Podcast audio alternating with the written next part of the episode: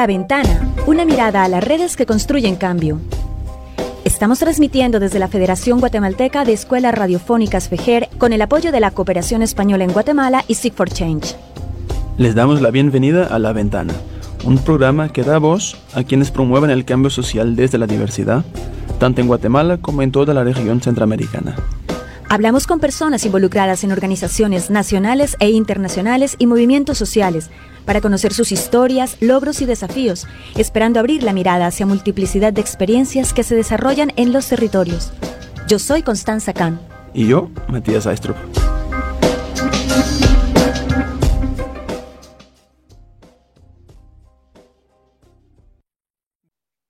Buenas tardes, bienvenidos y bienvenidas a un programa más de La Ventana, emitiendo como cada miércoles en la 1420 AM Radio Fejer y también eh, emitiendo en Facebook. Ahí nos pueden encontrar en el perfil de Fejer o también directamente estamos emitiendo en el perfil de eh, La Ventana Radio Fejer. El día de hoy hablaremos sobre defensoras y defensores de derechos humanos. No es un secreto que en América Latina y Guatemala no se libra de estar viviendo unos tiempos muy difíciles para los defensores y defensoras de derechos humanos. Países como Colombia, Brasil, Chile, Nicaragua, Honduras, entre muchos otros, están caracterizados por altos niveles de criminalización y persecución, incluso amenazas y asesinatos a líderes sociales y a defensores. Y todos los días se, suceden ese tipo de cosas con total impunidad y son criminalizados por defender derechos, por levantar la voz frente a arbitrariedades que suceden en sus comunidades, por proteger su entorno, el medio ambiente. Bueno, las razones son muchísimas. Y sin embargo, a pesar de este panorama tan crítico, aún existen organizaciones y redes de organizaciones y personas sean organismos multilaterales, gobiernos y ONGs que acompañan a organizaciones comunitarias y a aquellas personas que defienden los derechos para que defender derechos no nos cueste la vida. Hoy tenemos eh, dos personas invitadas. Una viene en representación de ACOGUATE, una organización que justamente hace parte de esta red de organizaciones que acompañan y hacen observación en materia de derechos humanos en Guatemala. Y en la segunda parte del programa tendremos eh, a un defensor de derechos humanos, Esteban Celada, muy reconocido incluso internacionalmente por el trabajo que viene desarrollando en Guatemala, en, bueno, ya nos contará, pero en rol justamente de, memoria histórica y defensa de derechos humanos. Eh, empezamos con la representante de Acoguate, Lidia Fernández. Ya la tuvimos en el programa hace un par de años en representación de otra organización, pero ahora trabajo con Acoguate y es un gustazo poder tener otra vez eh, como invitada a Lidia. Lidia, buenas tardes y, gracias por acompañarnos hoy. Hola, buenas tardes, Matías, Connie, ¿qué tal estáis? Muchas gracias por la invitación, muchas gracias por el espacio y también, pues bueno, por el compromiso de la ventana con, con los derechos humanos de Guatemala, que en este contexto pues nos hace mucha falta, ¿no? Em, encantada de estar aquí, muchas gracias. Sí, no, gracias a ti. La última vez fue en, en la cabina, ahora estamos todavía transmitiendo en, por, por internet, hacer la entrevista por internet. Ojalá ya la, tercera vez nos podamos otra vez juntar en, en, la... Otra vez a la cabina. Empieza por, por contarnos qué es Acoguate y cómo surgió. Bueno, pues les cuento que Acoguate es una organización internacional que precisamente lo que hace es brindar acompañamiento internacional a personas o también organizaciones eh, del movimiento social y derechos humanos de Guatemala que se encuentran o se pueden encontrar bajo riesgo precisamente por el trabajo que realizan en contra de la impunidad y a favor de una sociedad democrática y pluricultural. Eh, además, pues se basa en la justicia social y se basa en el respeto de los derechos humanos. Es importante que el acompañamiento internacional que brindamos desde ACOWATE pues tiene una serie de, principios ¿no? y de requerimientos. Uno es que se, se proporciona bajo petición. Además, es un tipo de acompañamiento que es no ingerente, es no partidario no intervencionista y, por supuesto, pues, eh, no respeta la violencia. ¿no? Se rige además por el principio de no violencia, como estaba precisamente comentando, y el marco jurídico de los derechos humanos internacionales y de Guatemala. Em, bueno, ¿y cómo surgió? Pues surgió, ¿sí? Sí, iba a decir que surgió precisamente eh, en los años 2000, em, precisamente pues para dar esta, este acompañamiento, ¿no? por lo que llevamos más de 20 años brindando acompañamiento internacional en, Guatemala. Bueno, y ustedes hacen parte de, una red, ¿no? Yo miraba en la información pública de, de, la organización que funcionan con comités. ¿Cómo es esa estructura? ¿Cómo, ¿Cómo establecen esas alianzas con países como Francia, Alemania, Suecia y Canadá para hacer este acompañamiento? Sí, exacto. Es, una estructura un poco extraña, la verdad, que no es tan común, ¿no? Normalmente, pues las organizaciones internacionales tienen su sede en su país de origen y luego tienen una sede en, Guatemala o en el país que operan, ¿no? En terreno. En el caso de Acoguate, Acoguate es una red de organizaciones, ¿no? Eh, que se les llama en este caso comités, eh, lo cual pues tiene un aspecto muy positivo, ¿no? Y es que se llega a más países a nivel de incidencia. Em, entonces, pues Acoguate realmente desarrolla su trabajo a través de un equipo de acompañamiento y de observación basado en la ciudad capital, pero está integrado por seis comités procedentes de Francia, Alemania, Suiza, Austria, Suecia y Canadá, que colaboran en acciones de incidencia en sus países sobre los derechos humanos en Guatemala y la violación de los derechos humanos en Guatemala y que también envían personas voluntarias para que integren el equipo de observación de, de Acoguate en Guatemala. Entonces, si bien entiendo, hay un componente, en este caso en Guatemala, ¿no? en, en, terreno de, de, apoyo a estas organizaciones y estos eh, defensores y defensoras, pero por otro lado hay un trabajo en estos países que, que, que, nombrabas, en que se hace incidencia y concientización para lo que está pasando en, en Guatemala.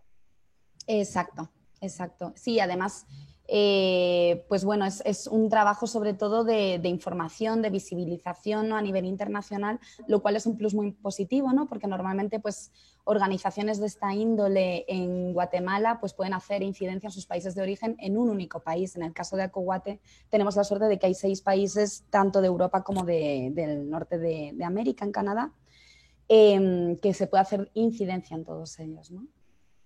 Acompañamiento internacional es muy importante en países que, que, nos autodenominamos como democráticos. En ese sentido, ustedes también trabajan con unas líneas o ejes de acción. Eh, hablábamos de lucha em, contra la impunidad, defensa del tierra y territorio. Háblanos un poco sobre este, este eje de trabajo. Sí, por supuesto. Em, bueno, también estas, estos ejes de trabajo que trabajamos ha sido un poco por las demandas que ha habido a lo largo de estos 20 años, ¿no? de, solicitudes de petición. Realmente han sido las propias defensoras y defensores los que nos han ido un poco indicando qué líneas de trabajo debíamos de ir, de ir eh, amoldándonos en función de los requerimientos de los derechos humanos en Guatemala. Entonces, actualmente, en 2021, Acoguate trabaja con 17 organizaciones de personas defensoras de derechos humanos en 11 departamentos del país, bajo dos ejes eh, de trabajo principales, ¿no? que pueden ser flexibles según la petición, que son la lucha por la justicia y contra la impunidad, ¿no? en donde se enmarca pues, también la justicia transicional, y la defensa de la tierra y el territorio. Em, además, el acompañamiento en Acohuate es un acompañamiento integral que lo definimos, ¿no? que tiene cuatro pilares principales por un lado está el acompañamiento físico, que quizás es lo más visual o lo que más se conoce, que es la presencia en actividades, en movilizaciones, en eventos y en audiencias, ¿no? principalmente pues, para observar, se observa el evento, se observa que se cumplen con los derechos humanos en ese evento y que no existe ningún tipo de, alteraciones ¿no? de estos derechos humanos.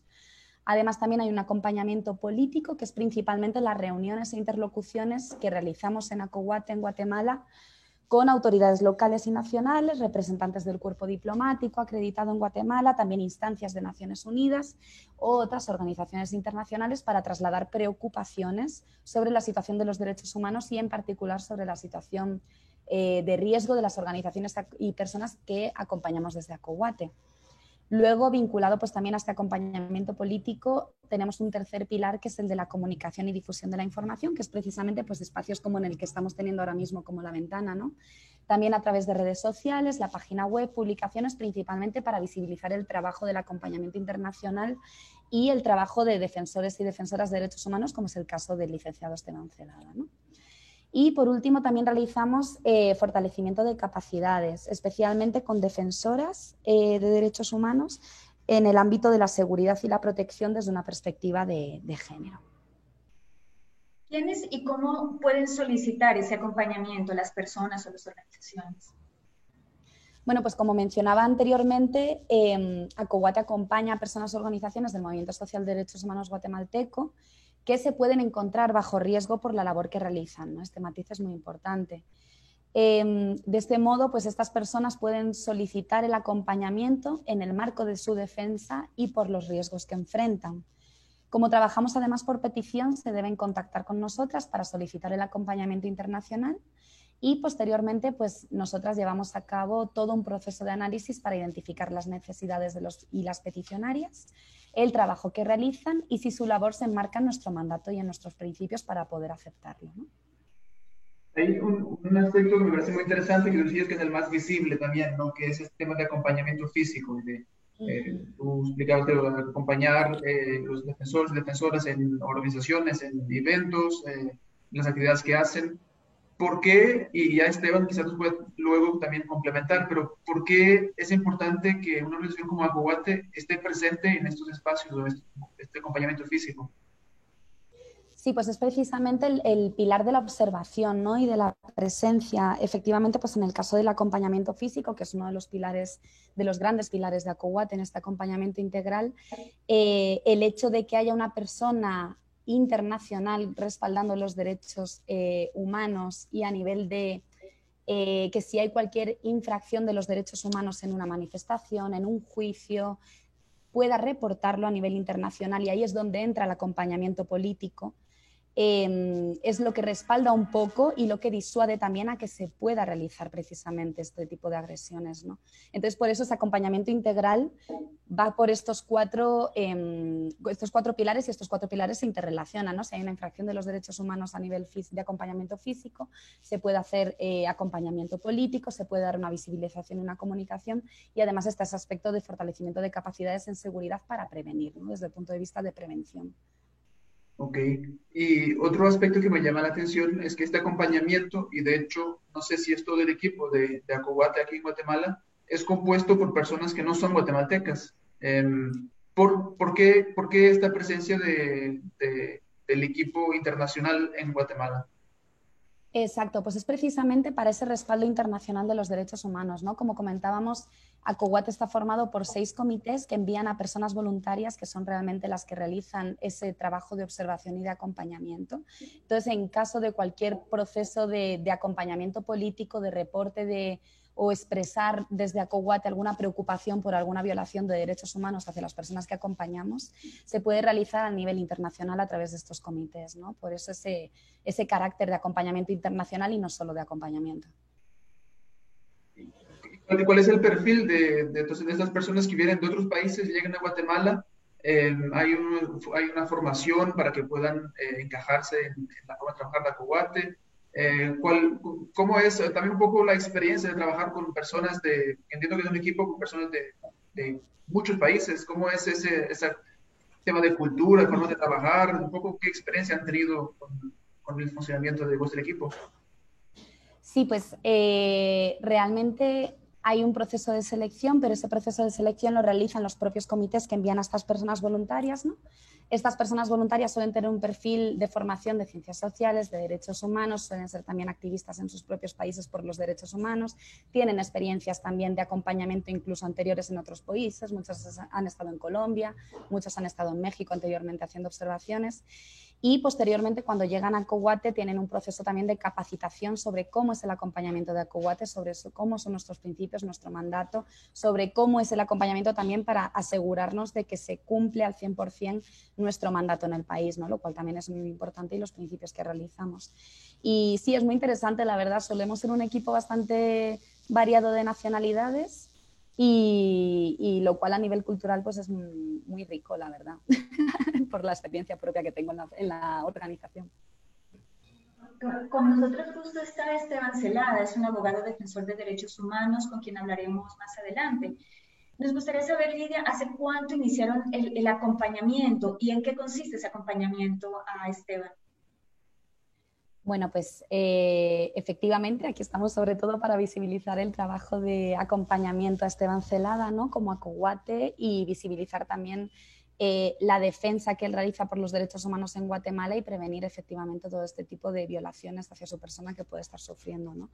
Em, bueno, pues Acoguate acompaña al licenciado Esteban Celada desde el año 2019 tras evaluar que su situación de seguridad era y desafortunadamente sigue siendo alarmante. ¿no?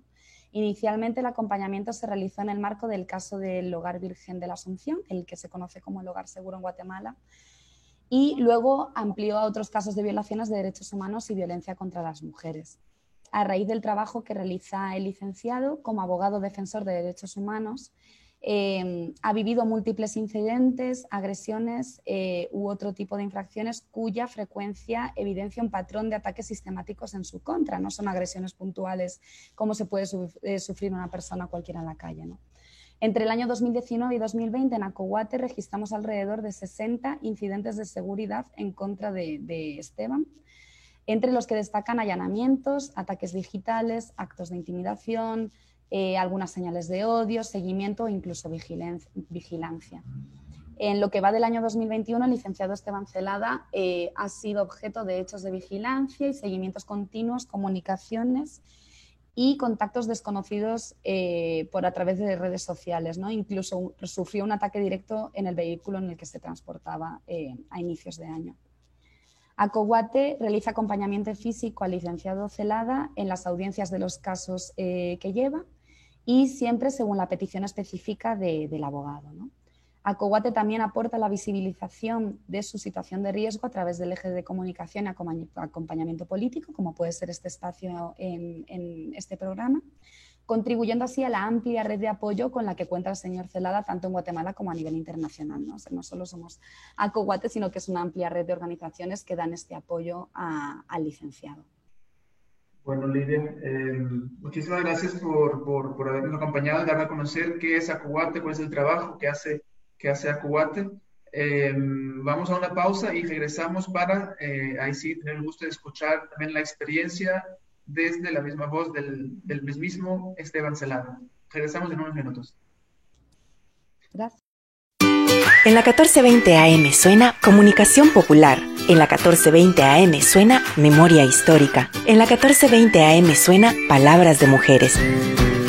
Ahora en el Departamento de Guatemala puedes sintonizar Radio Fejer. Escucha una programación diversa, amena y cultural. Escuche Radio Fejer, comunicando buen vivir.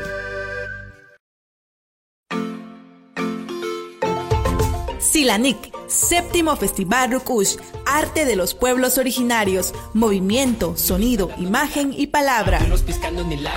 Acompáñanos en esta fiesta artística este 29 y 30 de mayo por Facebook Live, YouTube y otras plataformas digitales del movimiento de artistas mayas Rukush. Gracias al apoyo de Movimiento de Artistas Mayas Rukush, Embajada de Noruega, Ministerio de Cultura y Deportes, Municipalidad de Sololá, Intercop RL y esta emisora. Más de 149 actos de hostigamiento contra periodistas se registraron en 2020, según el informe presentado por la Asociación de Periodistas de Guatemala, APG. Amenazas, robos, abuso de autoridad, asesinato de dos periodistas, sumado a la criminalización de dos periodistas comunitarias, acciones emprendidas por el Estado contra los comunicadores y comunicadoras. La información es un bien común. Un Estado que niega el derecho humano a la información no goza de democracia. Es una dictadura. Este es un mensaje de la Federación Guatemalteca de Escuelas Radiofónicas, FEGER, y esta emisora. La Federación Guatemalteca de Escuelas Radiofónicas, FEGER, felicita a una más de sus radios aliadas, Radio Macheñita 107.5 FM, por arribar a un aniversario más de vida radiofónica, informando y difundiendo comunicación para el buen vivir. Nuestras felicitaciones en nombre de cada una y cada uno de los que hacemos posible FEGER, comunicación para el buen vivir. Listo. Eh, no sé si he dicho un gracias muy tarde, lo he colado ahí al final.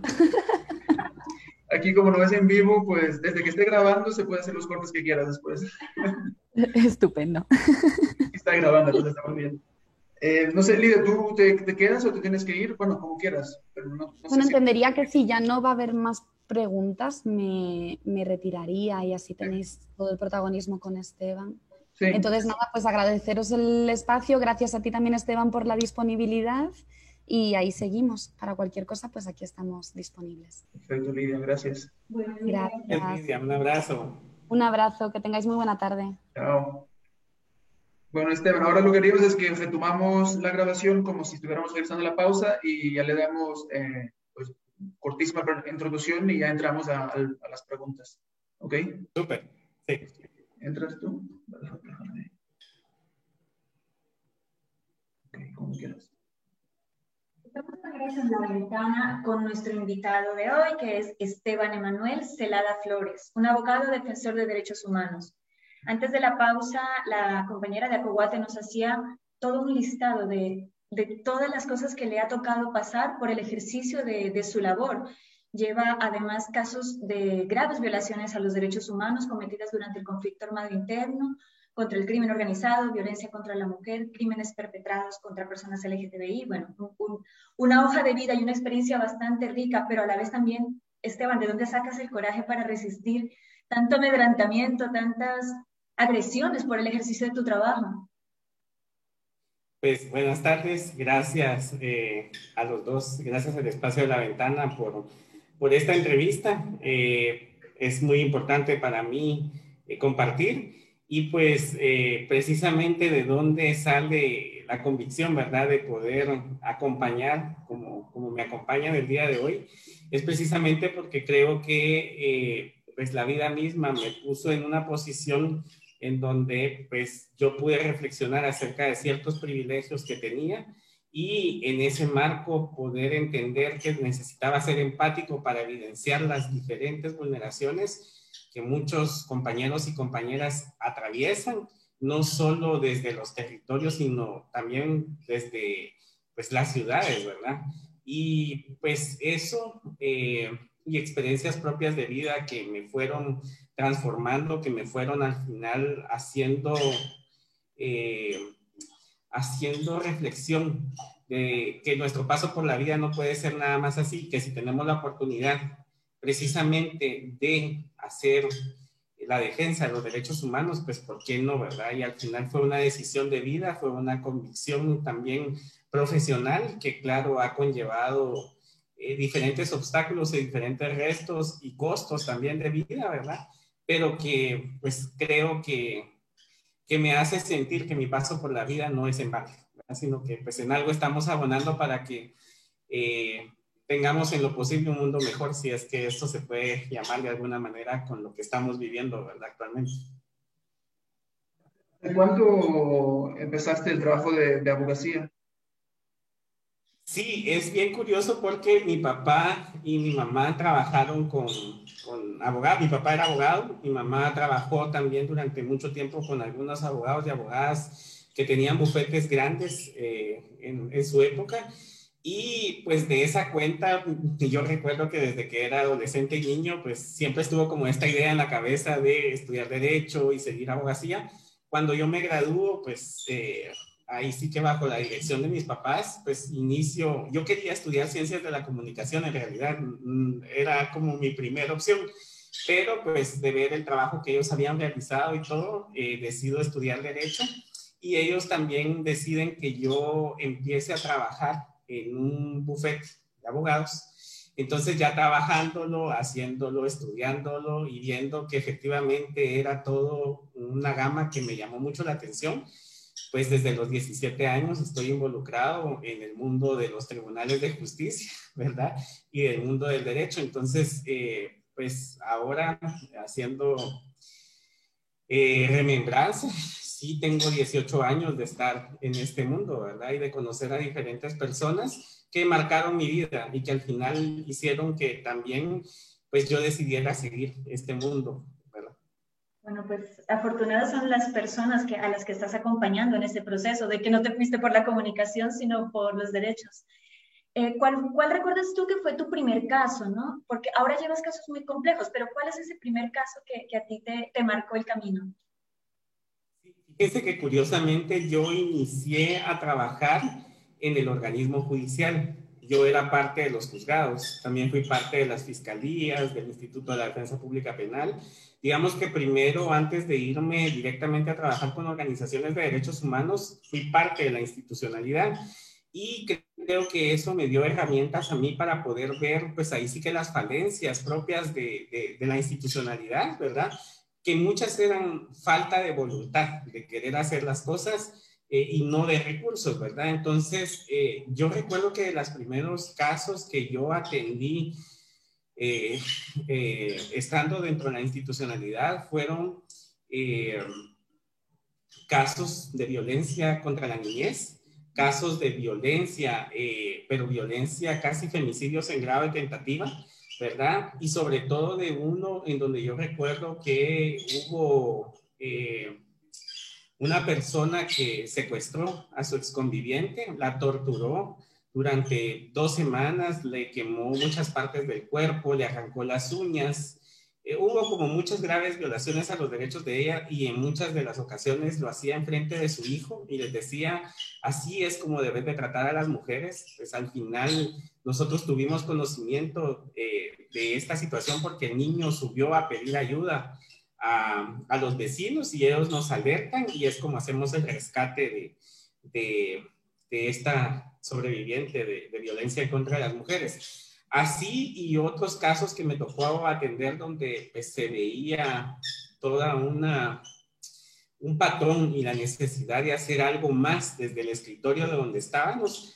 pues fue lo que me fue intentando buscar comunicación con organizaciones especializadas en derechos humanos de las mujeres, que es por donde yo entro al inicio, ¿verdad?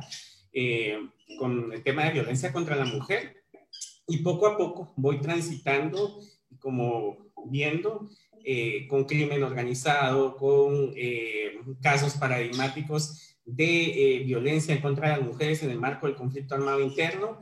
Y luego pues ya voy llegando al tema de justicia transicional, de graves violaciones a derechos humanos, como delitos de deberes contra la humanidad, genocidio, desapariciones forzadas, tortura, que me hace, como, como les cuento, ¿verdad? Desde, desde la experiencia propia de trabajar con las comunidades, de articular con las organizaciones y con el Estado, pues cuestionarme y al final intentar hacer algo porque no era posible que solo tuviera información que me estaban brindando los usuarios y las usuarias y yo quedarme con esa información y no hacer nada, ¿verdad? Sino que era pues desde ese espacio que yo tenía poder unir mi voz a la voz de las víctimas y buscar transformaciones, buscar que las verdades fueran escuchadas. Además, de que por ser parte de la institucionalidad yo sabía que tenía reconocimiento de los colegas jueces y fiscales, ¿verdad? Que sabían que pues yo no venía propiamente del movimiento de derechos humanos, sino que yo era parte de, y entonces eso ayudaba en su momento a que eh, efectivamente pues pusieran más atención a lo que se estaba diciendo, ¿verdad? Y que hubiera como algún respaldo también político para los casos que se estaban llevando por eh, la posición que que se había ocupado en algún momento con las instituciones, ¿verdad?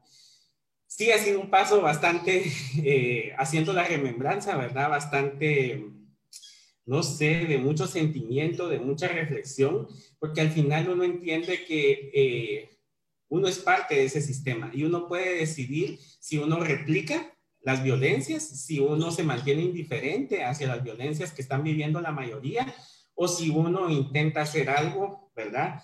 Eh, claro, eh, si pudiéramos evaluar en el tiempo, habrían algunas cosas que valdría la pena reflexionar, ¿verdad? Para tal vez hacerlas de mejor forma. Tú has llevado casos bastante complejos ¿no? en el marco de que, que tuvieron lugar en hechos perpetrados por actores institucionales en el marco del conflicto armado en Guatemala, tipo Creon Paz, Molina Teysen, Secursarco. ¿Cómo llegaste a esos casos y y cómo algunos de ellos han logrado llegar a sentencia, pese a que es el mismo Estado el que en muchas ocasiones desde los movimientos sociales ha sido el acusado de ralentizar, de bloquear, de torpedear estos procesos que vinculan a miembros eh, de la fuerza pública de, de, años atrás, ¿no? ¿Cómo ha sido ese proceso tan, tan complejo de esa lucha contra estas instituciones para luchar contra la impunidad? Yo comentarles que llegué porque eh, en ese, bueno, llega un momento en el que yo digo, este es el momento de salir de, de, la institucionalidad. Creo que con lo que conozco del Estado y de la conformación de las instituciones del sistema de justicia, puedo tener más libertad afuera de hacer, porque ya no respondía a una estructura eh, rígida, sino que afuera, pues ya en el marco de la defensa de los derechos humanos y del ejercicio de la profesión, pues creía que podía hacer algo más. Entonces, eso y algunas consultorías que estaba haciendo con cooperación internacional hizo que yo conociera y que articulara al final un gran espacio de 85 organizaciones que atendían directamente a víctimas de diferentes delitos. Y en ese espacio, pues, eh, estuve alrededor de dos, tres años asesorando en el tema victimológico y un poco de fortalecimiento a la persecución penal y ahí conozco a algunas organizaciones que se interesan en el trabajo que estaba haciendo y me hacen la propuesta de trabajar algunos casos con ellos. Pues nos empezamos a conocer eh, y en el marco de ese conocimiento, pues eh, nos hacen la propuesta, me hacen la propuesta de poder acompañar el primer caso que acompañé de justicia transicional fue Sepursar, ¿verdad? Eh, para mí fue todo un desafío porque efectivamente yo había transitado los últimos años eh, en temas de género, de violencia en contra de las mujeres. Y para mí profesionalmente y personalmente era también dar un paso más, ¿verdad? El, entender el continuum de las violencias en un caso en específico, ¿verdad? Eh, y sobre todo entender también la violencia sexual como un arma de guerra y que nos ayudaba a contextualizar todo el fenómeno de violencia en contra de las mujeres, a entender el pasado, para cómo incide en nuestro presente, pero también tiene resultados para el futuro, ¿verdad? Y eh, de esa cuenta es que yo decido también, porque como era una organización feminista, ¿verdad?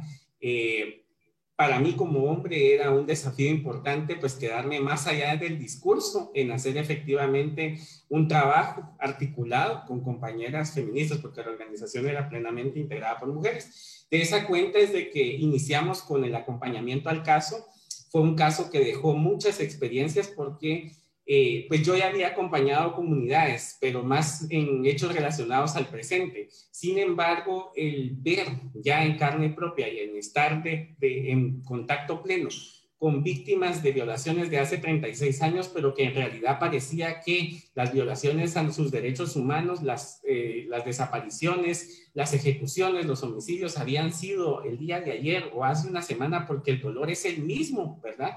Me hizo entender eh, que efectivamente era necesario justicia, necesario justicia para ellas, para la comunidad, pero también para todos como país porque no podíamos entonces seguir en la misma dinámica de negar un genocidio, de negar que había habido una guerra, de negar que habían habido víctimas de graves violaciones a derechos humanos, como nos habían intentado hacer creer en, nuestro pensum de estudios, ¿verdad? De primaria, básicos y, todo lo demás. Entonces, eh, pues iniciamos con el acompañamiento, decir que tuve un gran respaldo en su momento de las diferentes... Eh, redes y alianzas con las que había trabajado antes, ¿verdad? Y por supuesto también de la organización que al final me contrata, que fue Mujeres Transformando el Mundo, ¿verdad?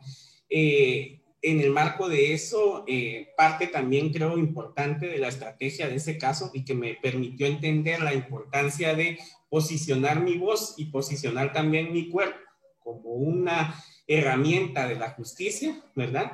fue el hecho de que habían tres organizaciones en el litigio de ese caso, Mujeres Transformando el Mundo, UNANG y la colectiva Jalop.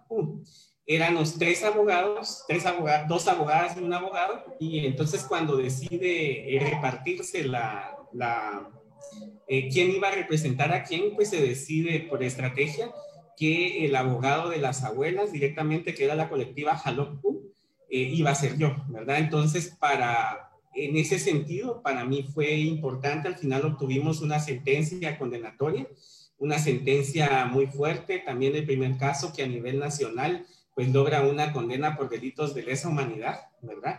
Creo que eso es importante para nosotros. Fue un precedente y sigue siendo un precedente el hecho de demostrar que cuando hay voluntad política de parte de los estados es posible obtener justicia dentro del propio país sin necesidad de, acudir a, organismos internacionales, ¿verdad?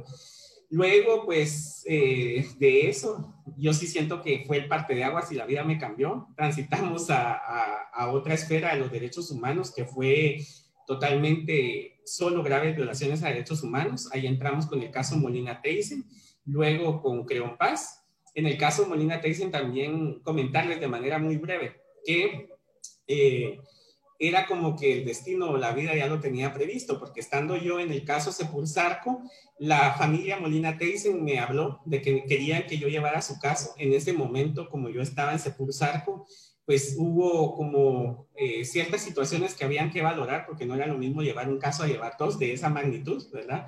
Entonces, en ese momento, al principio digo no, pero luego de que termina el debate de Sepulsarco, las circunstancias me vuelven a llevar y termino siendo, pues, al final abogado del caso Molina Teisen, ¿verdad? Entonces, eh, vamos, a interrumpir solo para enviarnos a una pausa y que nos sigas contando en unos minutos sobre el caso Molina Teisen. En la 1420 AM suena Pensamiento. En la 1420 AM suena Juventudes. En la 1420 AM suena La Defensa del Territorio. Ahora en el Departamento de Guatemala puedes sintonizar Radio Fejer. Escuche una programación diversa, amena y cultural. Escuche Radio Fejer, comunicando buen vivir. 15 de mayo de 2021, Día Internacional de las Familias. Festejar esta fecha es fundamental para crear conciencia sobre el papel de las familias en la educación de la niñez y la juventud. La unidad familiar depende del bienestar que cada integrante pueda gozar por medio de su desarrollo integral. El Estado está obligado a generar condiciones para que las familias cuenten con educación para sus hijas e hijos. La Federación Guatemalteca de Escuelas Radiofónicas saluda a las familias diversas del mundo. Un programa donde vos, vos y vos sos el protagonista. Escucha las noches de la tribu todos los sábados de 7 a 8 pm. Acompáñanos a descubrir muchos lugares de Guate y cosas que probablemente no sabías. Sintonízanos por Radio Fejer 1420 AM y La Dueña 88.3 FM. Estamos de regreso en la ventana con Esteban Celada. Es un abogado defensor de derechos humanos muy conocido nacional e internacionalmente por casos emblemáticos como el caso de las abuelas de Sepulsarco y el caso Molina Teise. Antes de la pausa nos contabas sobre cómo en algún momento se te empezaron a cruzar esos dos casos y tomaste la decisión de, de asumir, de asumir esa responsabilidad de dos casos igual de emblemáticos ¿Cómo fue esa, esa decisión y por qué fue tan relevante para ti haber dado este paso? Sí, yo comentar que eh, eh, fue relevante por el tema de que nuevamente era un caso de violencia sexual, violencia en contra de mujeres y de niñez, y que cabe mencionar que eh, también hay veces que en el mundo de los derechos humanos no se ven de igual forma los cuerpos de los hombres y de las mujeres, ¿verdad? Entonces, pues si yo tenía ya esa especialización de hablar desde la violencia específica en contra de las mujeres en el presente, ¿por qué no hacerlo también en los casos del pasado?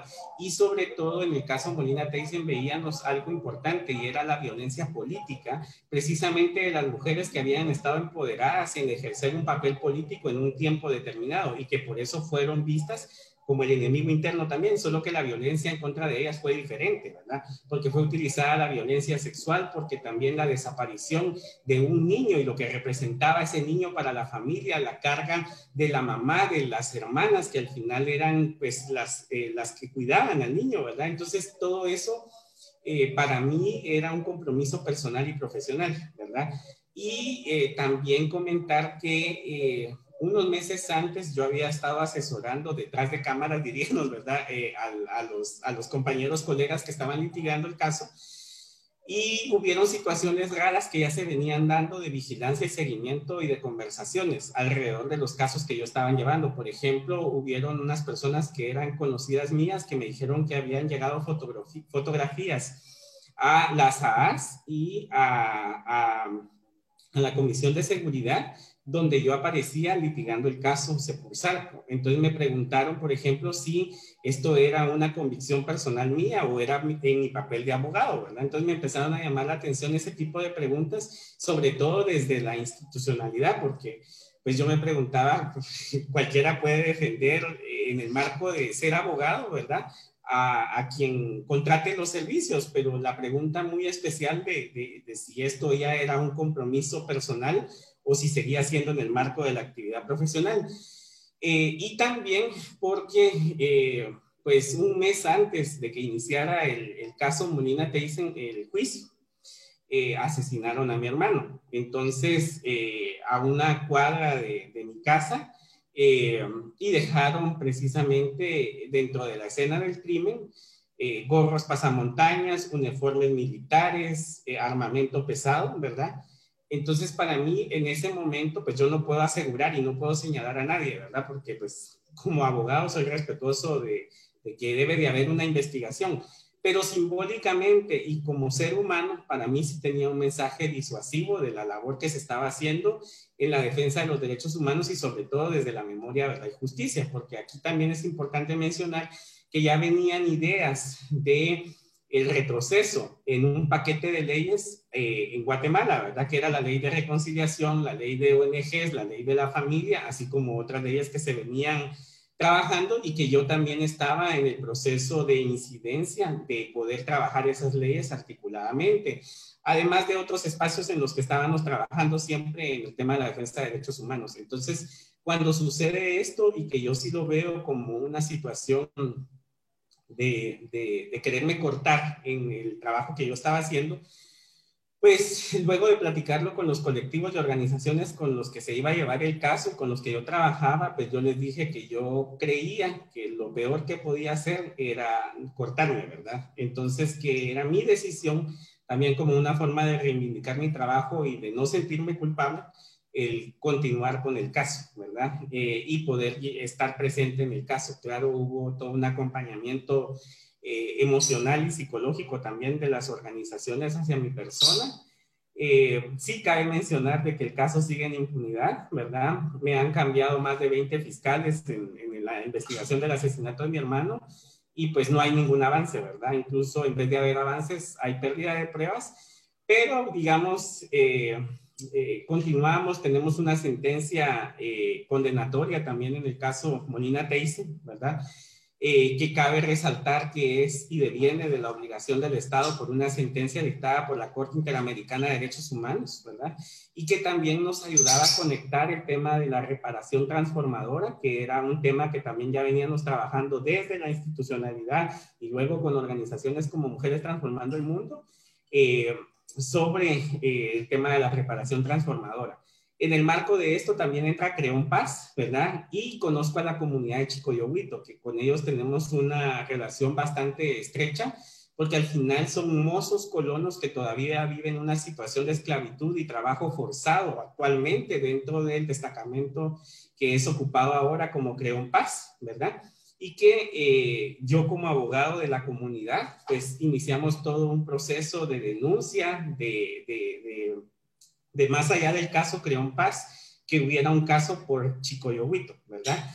Entonces hicimos varias acciones y varios señalamientos directos por eh, tener más de 52 años de violaciones a los derechos humanos y sobre todo que en la actualidad y en tiempos de paz hayan personas que a la fecha están en situación análoga de servidumbre o de esclavitud.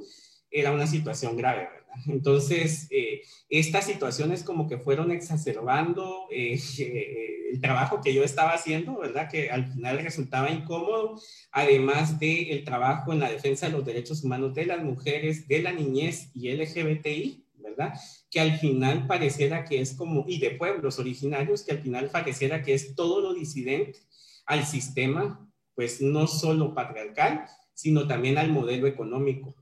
Entonces, eh, eh, hace que se complique mucho el tema de seguridad y, ahí precisamente que es entre el 2018 y 2019, yo me percato de que mi situación, pues yo en la manera de lo posible, mm, bajo consejos de jueces y fiscales y todo, pues uno asume que el trabajo que uno hace conlleva un riesgo, pero ya donde se dan ciertos detonantes, yo decido ya no eh, seguir mi estrategia de seguridad solo, ¿verdad?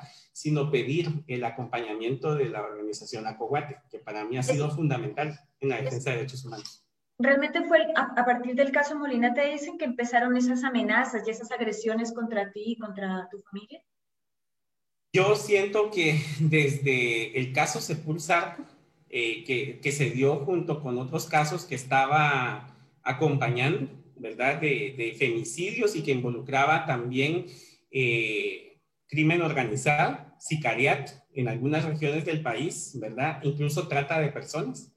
Eh, a raíz del caso Sepulsalco, yo me empiezo a dar cuenta de que habían carros agrícolas que me estaban siguiendo. También el robo de mi computadora, donde se llevaron, abrieron mi carro, yo traía dinero ahí porque traía los viáticos de la comisión, no se llevaron el dinero, no se llevaron las cosas de valor que se pudieran llevar, se llevaron mi computadora nada más con los archivos que con ello conllevaba, eh, vigilancia de camionetas agrícolas blancas y negras que me seguían de noche o me seguían de día y me costaba perderlas.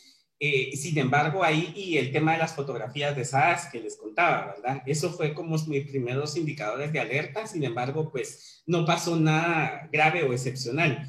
Con el caso Molina dicen que sí le agrega otro componente porque todavía en el caso de las abuelas de Sepulsarco es población civil no combatiente. En el caso Molina Teisen sí son vistas como opositoras al sistema político de la época, Y que ellas se reivindicaban dentro de organizaciones como el PGT, ¿verdad? El Partido del Trabajo y también todo esto. Entonces yo creo que eso le agrega otro componente y porque también dentro de mi propia historia de vida, ¿verdad?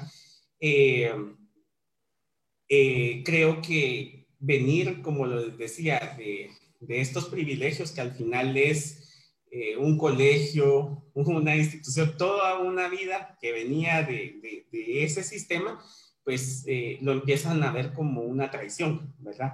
Entonces, eh, eso le agrega un componente muy fuerte, ¿verdad? A defender a la familia Molina Teise, ¿verdad? Y, por ejemplo, yo intenté en un determinado momento optar a una plaza dentro del Ministerio Público, ¿verdad? Que me parecía interesante. A mí me pareció curioso que en una de las pruebas de polígrafo que me hicieron para determinar mi, elegibilidad, me preguntaron mucho sobre qué representaba para mí la lealtad eh, y eh, mucho mis valores y principios, ¿verdad? Entonces, eh, resulta interesante, ¿verdad? Conocer como por qué esas preguntas, ¿verdad? Yo le preguntaba a otros colegas que habían participado si les habían hecho ese tipo de preguntas y no, ¿verdad? Entonces, eh, sí. Vamos a ir a, una pausa y seguimos el, para el siguiente bloque para seguir escuchando de estas tus experiencias que de verdad son súper interesantes. Ok, eh, ahora entraríamos en lo que sería el último bloque. Eh, y nada, sí, yo creo que este va a ser un poco más corto el bloque, entonces hay dos temas que estaba pensando, que sería uno, si nos pudieras hablar sobre qué tipo de apoyo prestan organizaciones como, como Alcoguate eh, a, defensores de, como tú, digamos. Y la segunda, si nos da tiempo de hablar un poco de tu análisis de las trabas que hay en estos procesos judiciales, de aplazamientos, de audiencias, etcétera, de, por, bueno, si nos puedes contar un poco sobre por qué, cómo se dan pero vamos a ver cómo, nos va el tiempo, ¿ok? En la 1420 AM suena Pensamiento. En la 1420 AM suena Juventudes. En la 1420 AM suena La Defensa del Territorio. Ahora en el Departamento de Guatemala puedes sintonizar Radio Fejer. Escuche una programación diversa, amena y cultural. Escuche Radio Fejer, comunicando buen vivir. Y el valor nuestro está en nuestra capacidad de poder responder a las acciones de mando. Eso es lo más importante. El ejército está en capacidad de reaccionar, porque si yo no puedo, si yo no puedo controlar al ejército, controlar al ejército entonces ¿qué estoy haciendo aquí? ¿Qué estoy haciendo aquí? Quisieron negar los hechos, anulando una sentencia histórica para la humanidad y el país. En Guatemala, sí hubo genocidio.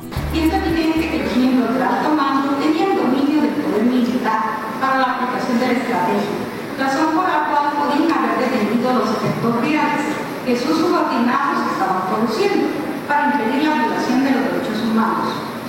Por lo que la en alto mando alcanzó al jefe de Estado de facto y comandante general del ejército de ese entonces, José Efraín Ríos Montt. Por órdenes expuestos, los juzgadores consideramos que el acusado José Efraín Ríos Montt tuvo conocimiento de todo lo que estaba ocurriendo y no lo detuvo a pesar de tener el poder para evitar su perpetración. En relación al mínimo y máximo de la pena para los delitos contra los deberes de humanidad, El artículo 378 del Código Penal establece la pena de 20 a 30 años de prisión. Dentro de ese parámetro optamos por imponer la pena de 30 años de prisión inconmutable, porque no podemos dejar de observar que fue un considerable número de personas las que fueron asesinadas en las múltiples masacres perpetradas en el Aristide.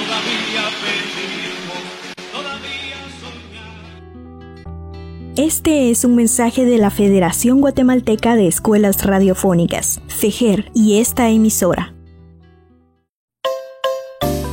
La Federación Guatemalteca de Escuelas Radiofónicas, FEGER, felicita a una más de sus radios aliadas, Estéreo Aguacatán 107.9 FM, por arribar a un aniversario más de vida radiofónica, informando y difundiendo comunicación para el buen vivir. Nuestras felicitaciones en nombre de cada una y cada uno de los que hacemos posible FEGER, comunicación para el buen vivir. Estamos de vuelta en la ventana hablando con Esteban Celada, eh, abogado defensor de derechos humanos, que en los últimos dos bloques nos ha dado un testimonio verdaderamente eh, impresionante y completo del trabajo en, en, en, casos emblemáticos y de las implicaciones profesionales, pero principalmente personales que, ha tenido este involucramiento de Esteban en, estas causas. Eh, nos, bueno, nos contaba sobre las, amenazas, bueno, los, las mismas pérdidas que tu familia ha sufrido y que en algún momento sentiste que tenías la necesidad también de, pedir el apoyo, el acompañamiento de estas organizaciones que hacen acompañamiento como es Acoguate, que, tuvimos en el primer bloque. ¿Nos puedes comentar cuál es la importancia para ti como defensor de eh, tener el acompañamiento de, estas organizaciones? Eh, yo creo que radica en el respaldo. Al final es el respaldo organizativo, el saber que, pues, pues sí, sabemos que al final habemos muchos y muchas defendiendo derechos humanos, pero no es lo mismo, digamos, estar uno en primera línea solo, ¿verdad? A tener a una persona a la par, atrás o por algún lugar en donde efectivamente se evidencia ese, esa, y que entienden al final ese trabajo que se está intentando hacer, ¿verdad? Para mí ha sido trascendental porque sí puedo decir que hubieron varios momentos en los que yo realmente me cuestioné si yo quería seguir en este trabajo, ¿verdad? Y que si yo, por ejemplo, estaba dispuesto a ser un mártir y ofrendar mi vida, ¿verdad? ofrendar lo que hubiera que ofrendar, ¿verdad? A, a la causa, ¿verdad? Pero sin embargo, con el acompañamiento y el trabajo de organizaciones como Acoguate, pues uno puede, eh, yo me sentí con nuevas fuerzas, ¿verdad? Sentí que me inyectaron una dosis de, de ánimos de nuevo, ¿verdad? Para poder seguir eh, y saber también entendiendo, porque efectivamente ellos hablan de un eje de, de, de, fortalecimiento de capacidades, ¿verdad? Y es porque muchas veces uno en esta dinámica que nos tiene día a día en una coyuntura diferente en países como Guatemala, que uno deja eh, ciertas cosas que parecieran muy sutiles, pero que en realidad radican en poder estar atentos a lo que está sucediendo sobre nuestra vida y alrededor de lo que estamos haciendo, ¿verdad? También en el tema eh, de acompañamiento físico para mí ha sido muy importante porque efectivamente eh, puede ser en determinados casos un disuasor a los constantes ataques, ¿verdad? Por lo menos ya lo piensan de que no voy solo y que no va a quedar la información solo en mí, sino que hay otras personas que pueden tener conocimiento de lo que están haciendo, ¿verdad? Entonces sí, para mí ha sido trascendental, se los he dicho mil veces, y también eh, la calidad humana con la que realizan el trabajo y la convicción. Ok, eh, otro, otro tema un poco distinto, pero que tiene que ver con tu trabajo, es eh, lo que vemos desde fuera, quienes no estamos dentro del sistema judicial o no acompañamos de, de cerca estos procesos. Eh, se tendría la impresión que estos casos, eh, que hay muchos, muchas barreras institucionales o de procesos, o que desde las mismas instituciones se ponen, eh, se aplazan los plazos, se ponen eh, bueno, temas administrativos, pero que hacen muchos de estos procesos de criminalización de defensores o en, en de defensa de temas de memoria histórica, se van retrasando, se van perdiendo un poco en las burocracias del sistema. ¿Nos puedes aclarar un poco si es verdad o si que esta impresión, que esto sí sucede y por qué y cómo sucede?